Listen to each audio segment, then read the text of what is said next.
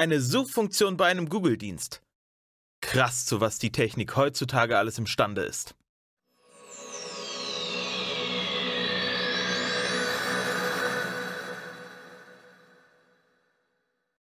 Hallo liebe Leute, herzlich willkommen zu Folge 13 von Stadia Stuff.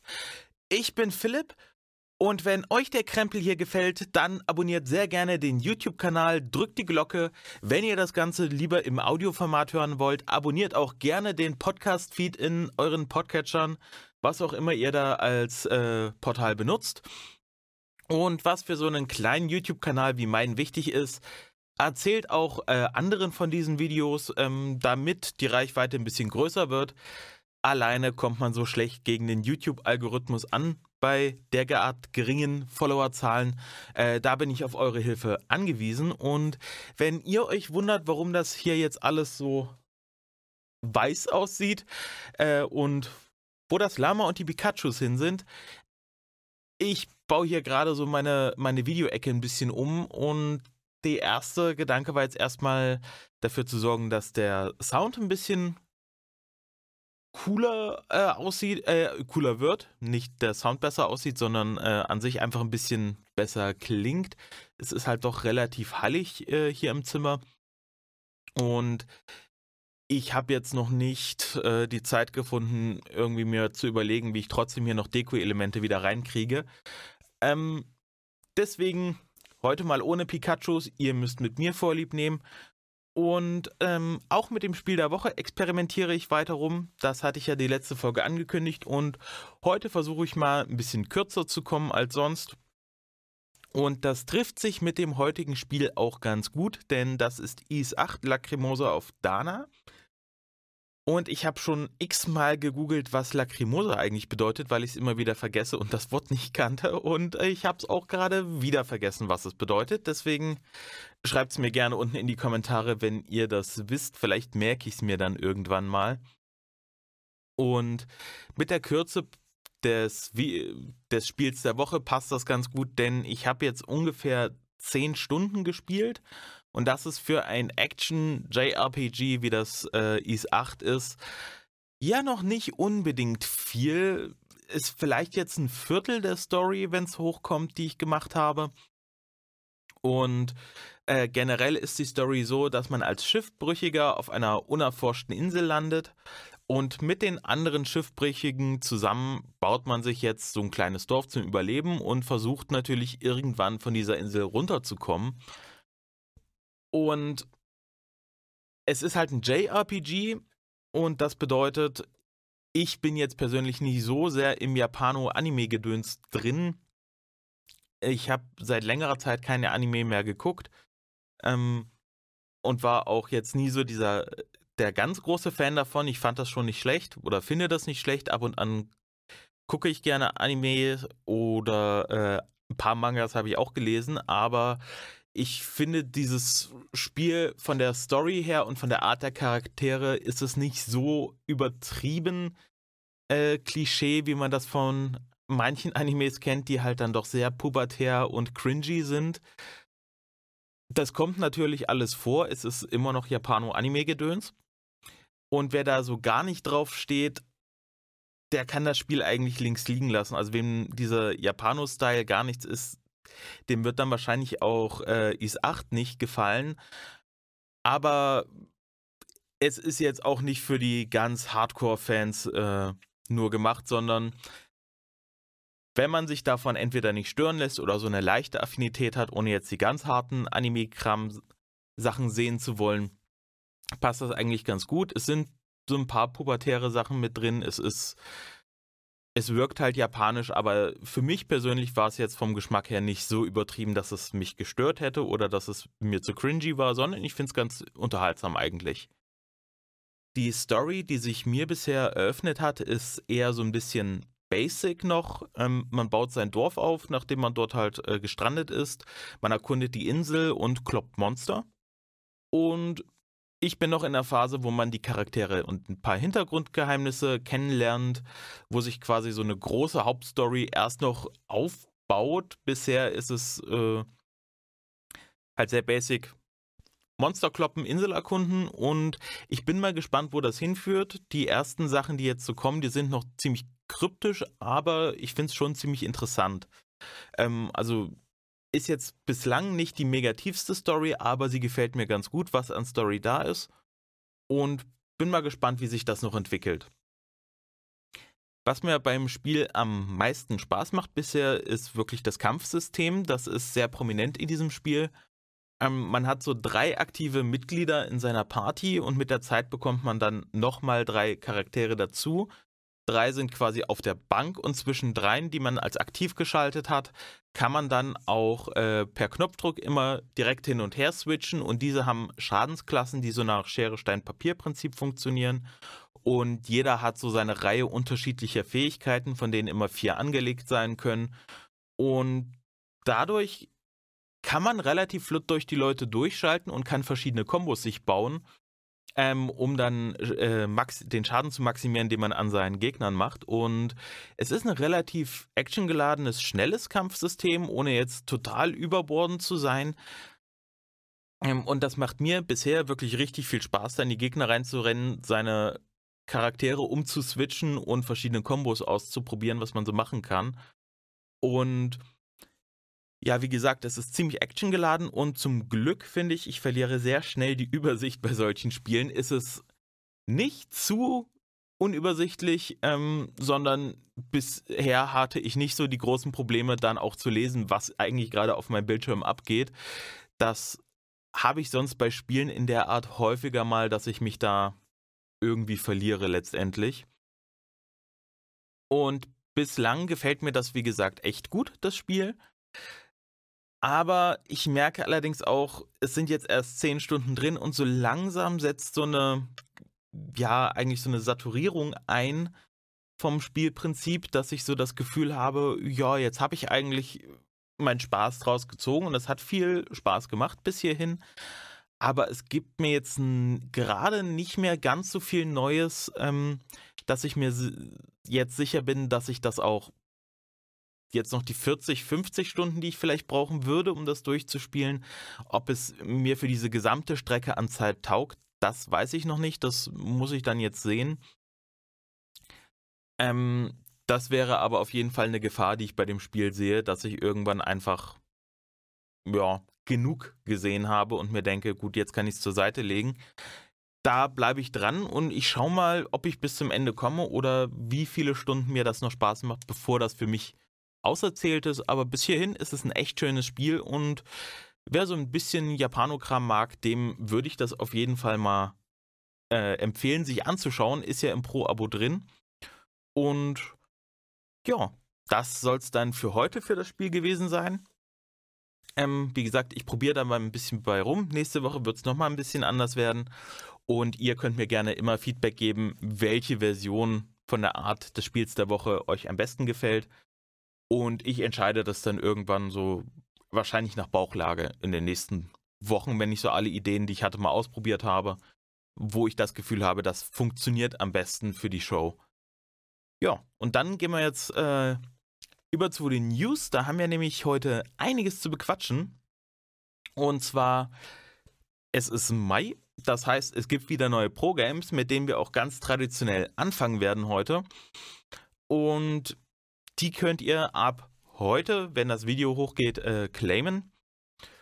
Ähm, aber es gibt natürlich auch immer eine Reihe Spiele, die man nicht mehr claimen kann. Und ähm, dadurch, dass das jetzt am 1. Mai erst rauskommt, wenn ihr das jetzt durch mich erfahrt, dann habt ihr sie schon verpasst.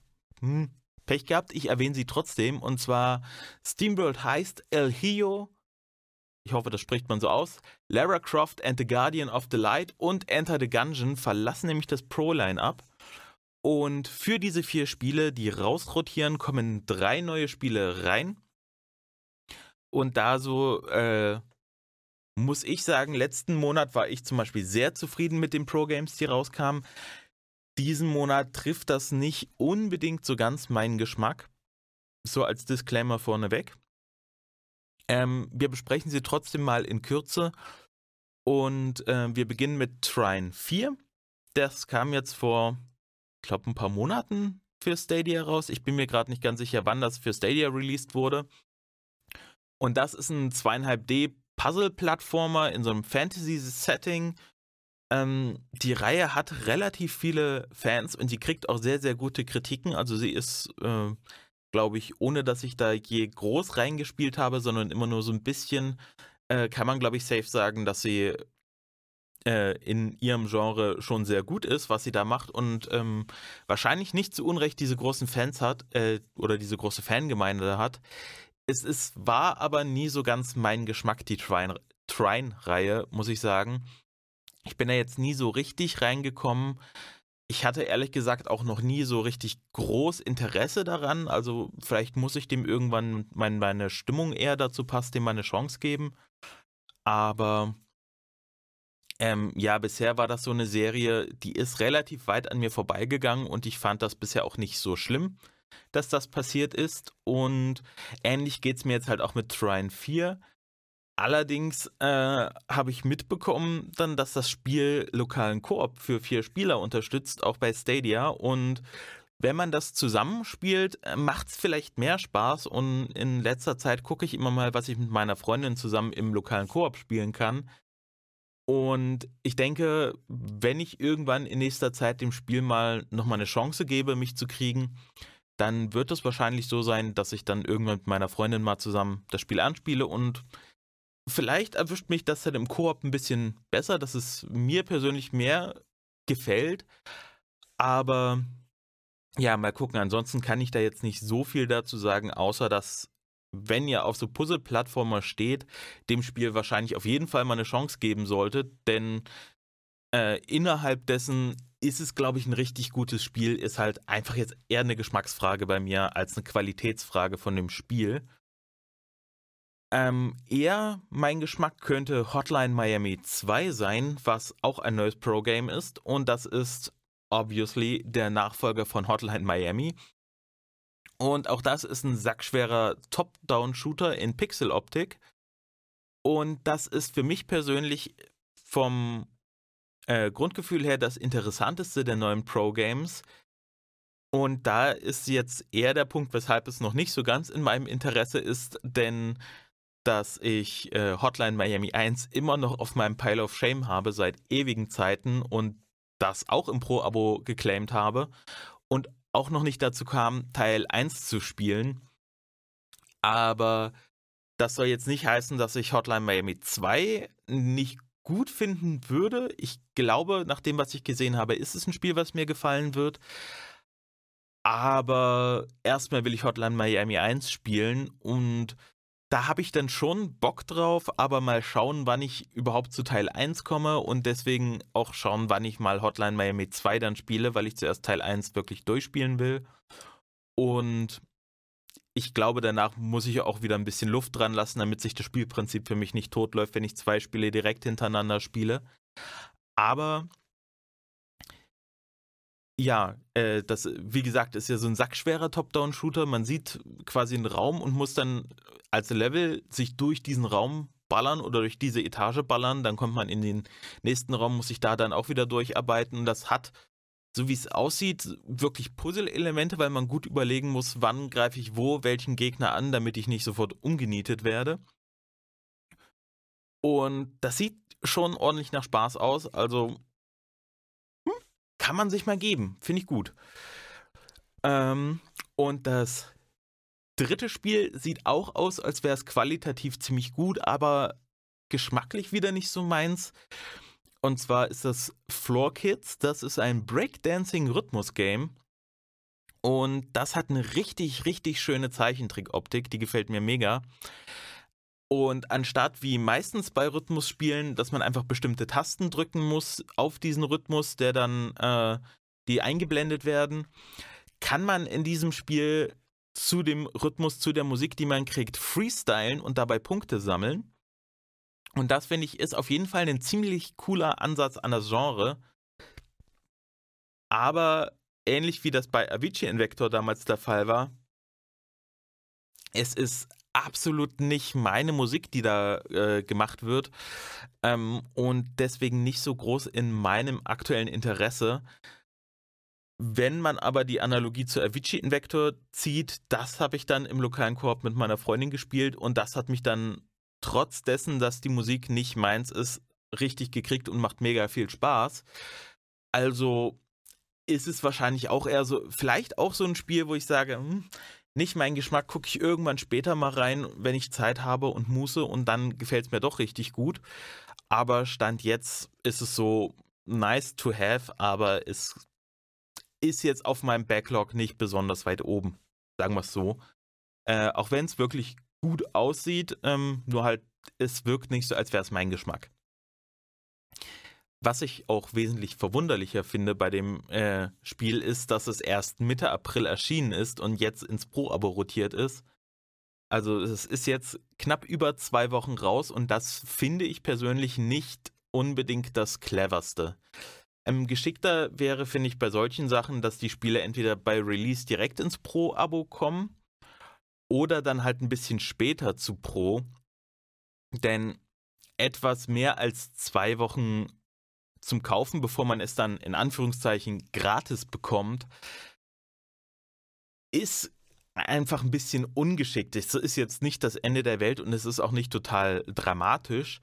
Aber ich kann dann halt schon äh, ein Stück weit verstehen, dass Leute, die das Spiel gekauft haben und das Pro-Abo halten, dann irgendwie äh, verschnupft sind, äh, dass sie ein Spiel, was sie gerade für, in dem Fall sind es glaube ich 20 Euro gekauft haben, zwei Wochen später gratis hätten kriegen können. Und ja, das ist ja nicht, nicht das Ende der Welt, aber wie gesagt, ein bisschen ungeschickt, denn das kann dafür sorgen, dass man bei Indies, wenn die rauskommen, irgendwo mitten im Monat oder gegen Ende des Monats sich entscheidet, lieber erstmal ein, zwei Monate abwarten und gucken, ob es nicht doch bei Pro reinrotiert, anstatt das Spiel zu kaufen, was dann wieder dazu führen kann, dass diese Spiele sich ein bisschen schlechter verkaufen, als sie das bei einer klareren Strategie, die man als Außenstehender quasi versteht, ob das jetzt Pro wird oder nicht, zumindest kurz nach Release auf der Plattform, wenn man das besser nachvollziehen kann. Wenn man wüsste, dass es in zwei Wochen rauskommt, hätten es, glaube ich, weniger gekauft. Und äh, es gäbe auch weniger Leute, die sich damit, darüber beschwert hätten. Wenn man sich aber sicher sein kann, es kommt innerhalb der nächsten zwei Wochen nicht zu Pro, hätten es vielleicht mehr Leute gekauft und die, die es gekauft haben, würden sich jetzt nicht so merkwürdig fühlen mit dem Kauf.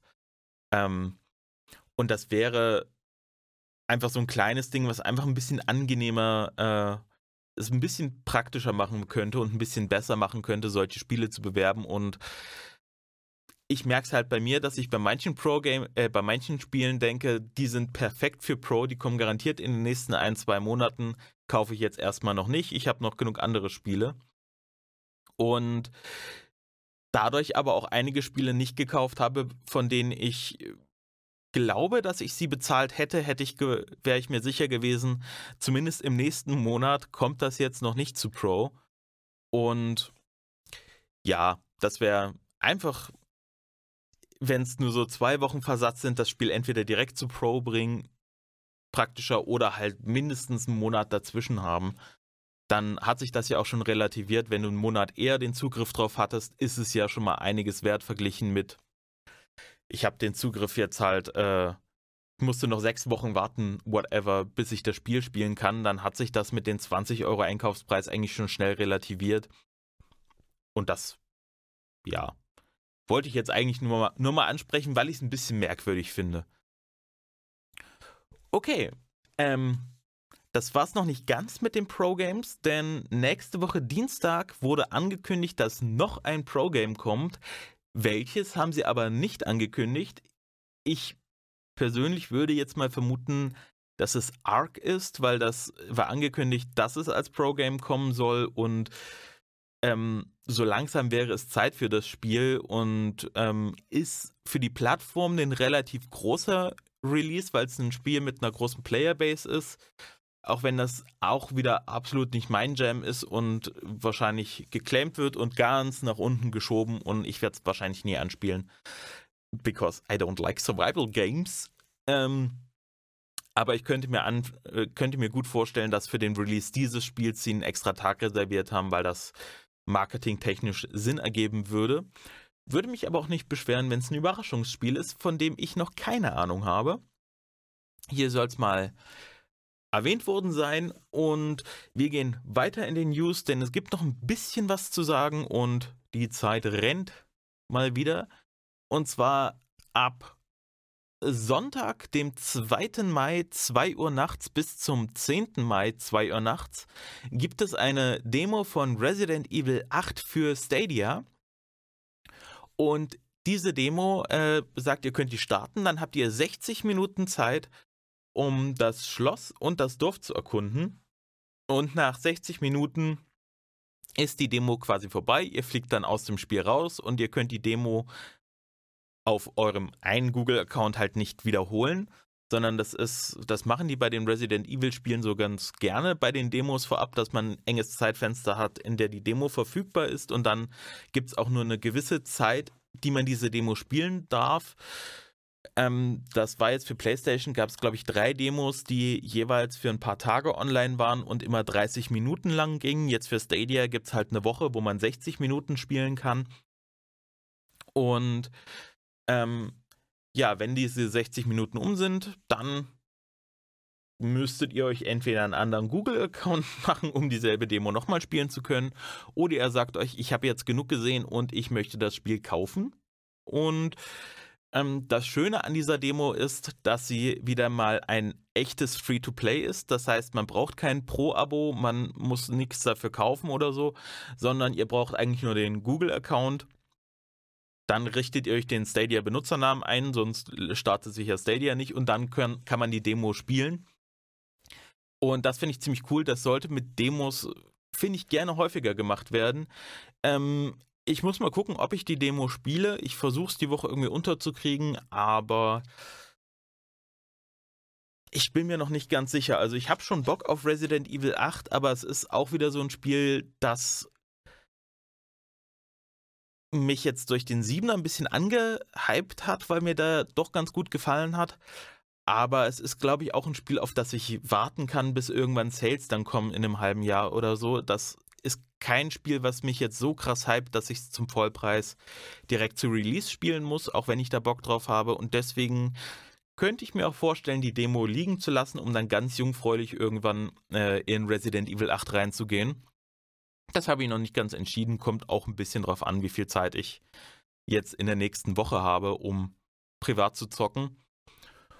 Und ja, das soll es zur Resident Evil Demo gewesen sein. Und wir kommen jetzt noch zum letzten großen Thema für heute. Und zwar das im Cold Open ein bisschen schlecht angeteaserte Hauptthema, das Stadia UI Update.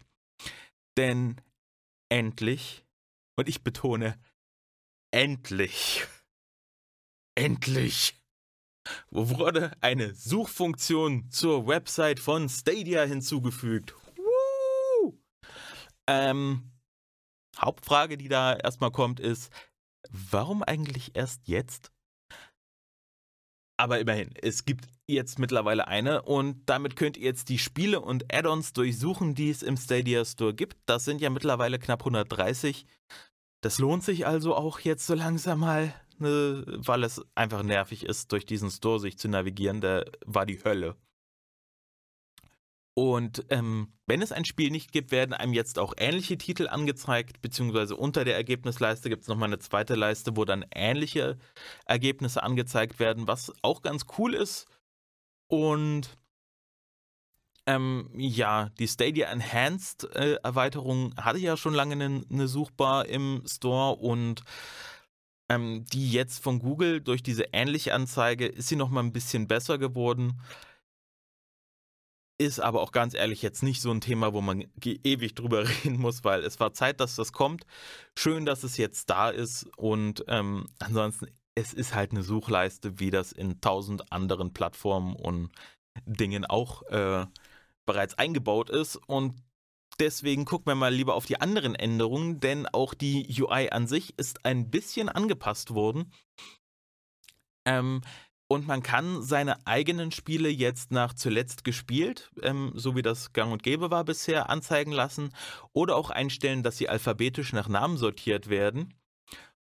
Und um die Übersicht ein bisschen zu erhöhen, das finde ich persönlich sehr schön, weil mir das besser gefällt als die Kacheloptik, kann man diese Kacheloptik jetzt auch in eine Listenansicht umstellen. Da hat man wesentlich mehr Spiele, finde ich, auf dem Schirm und kann da durchscrollen. Das ist für mich wesentlich angenehmer, weil durch diese lange Pro-Abo und dann doch ein paar Spiele gekauft, sind es jetzt bei mir, glaube ich, schon um die 90 Spiele, die ich da in der Plattform habe. Und das ähm, ist einfach, wenn du 90 Kacheln durchklicken musst, nervig, unübersichtlich. Und das ist jetzt ein bisschen schöner.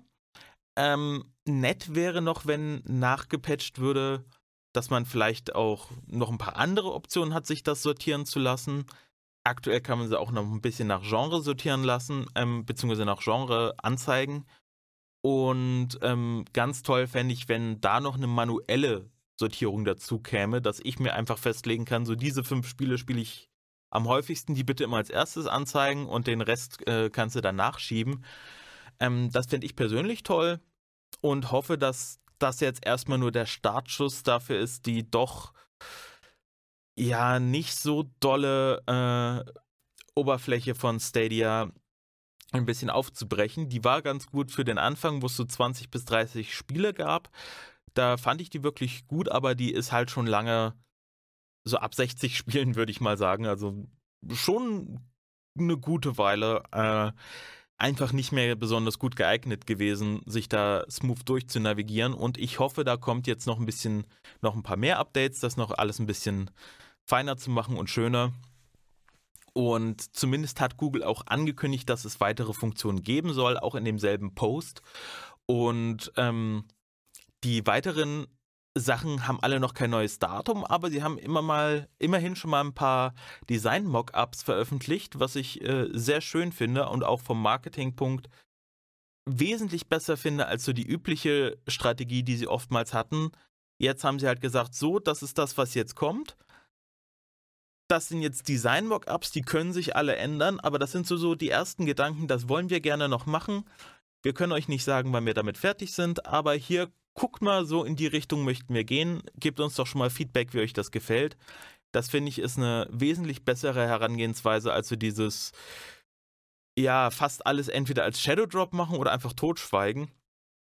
Und ähm, da ist es jetzt so, das erste, was sie mit angekündigt haben, was noch kommen soll, ist so ein Activity Feed oder ein Aktivitäten Feed, wie man es, glaube ich, auf Neudeutsch sagen würde. Ähm, und in diesem soll so ein bisschen, ja, so leichte Social Network Funktionen drin sein. Da sollen zum Beispiel dann Screenshots und Captures ähm, mit der Freundesliste geteilt werden können. Da kann man sich durchscrollen, was haben die anderen in meiner Freundesliste für Screenshots gemacht, äh, was sind so deren Clips und ganz wichtig, was eigentlich das Wichtigste an dieser Funktion ist, finde ich, man kann auch seine State Shares mit den Leuten in seiner Freundesliste damit teilen.